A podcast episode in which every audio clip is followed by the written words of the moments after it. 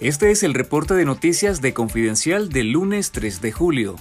La subcomisionada de la Policía Nacional María de Jesús Gutiérrez, jefa de bloque en Matagalpa, y Gabriela Rayo, testigo en el juicio en contra del obispo de esa ciudad, Monseñor Rolando Álvarez, son las últimas deserciones más notables del sandinismo, en ambos casos a través del programa de parol humanitario de Estados Unidos. La subcomisionada Gutiérrez fue ascendida en 2021, pero dos años después huyó a Estados Unidos al igual que Rayo, quien viajó junto a su esposo Juan Alberto Sosa, quien es identificado como el sobrino de un reconocido paramilitar matagalpino. Ambos casos fueron expuestos por el exfuncionario judicial Yader Morazán, quien también señaló que la salida de estos personajes tienen consecuencias a lo interno del Frente Sandinista y el Estado.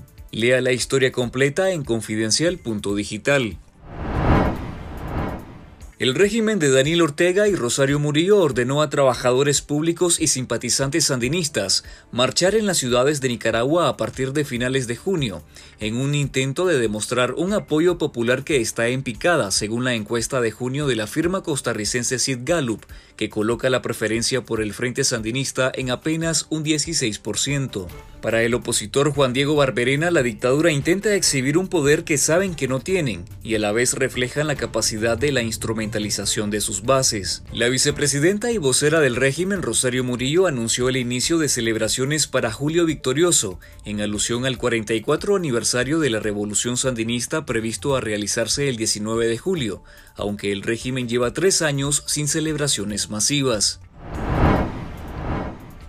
Los ejércitos de Nicaragua y Honduras intercambiarán información e inteligencia en tiempo real, según los acuerdos de junio pasado entre el jefe del ejército nicaragüense, el general Julio César Avilés, y el jefe del Estado Mayor Conjunto de las Fuerzas Armadas hondureñas, el vicealmirante José Fortín Aguilar. De acuerdo con la versión oficial de ambas instituciones, el objetivo es sostener mecanismos de cooperación ya existentes en aras de enfrentar amenazas y factores de riesgo. Esta colaboración ha generado suspicacias entre expertos en temas de seguridad, que advierten una tendencia de parte del régimen de Ortega de militarizar todo tipo de temas, creando redes de información que pueden servir para muchos fines.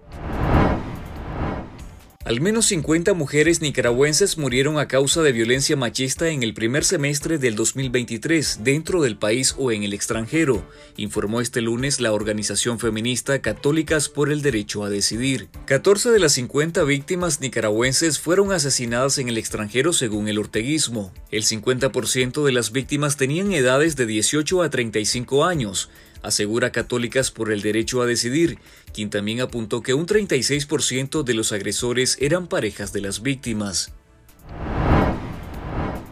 La crisis sociopolítica que sufre Nicaragua desde 2018 ha provocado que centenares de miles de nicaragüenses se vayan del país, la mayoría de estos hacia Estados Unidos y de manera irregular. Pero existen cuatro opciones para migrar legalmente a Estados Unidos. Para los que están en Nicaragua hay tres vías, el parol humanitario, el mecanismo de reunificación familiar o un permiso de trabajo. Quienes se encuentran en el extranjero y van tránsito hacia Estados Unidos o están en la frontera de México con ese país pueden aplicar al asilo político siempre y cuando demuestren que cumplan los criterios para obtener el refugio. En Nicas Migrantes de nuestro sitio web confidencial.digital lea todos los detalles sobre las vías legales de migración a Estados Unidos para los nicaragüenses.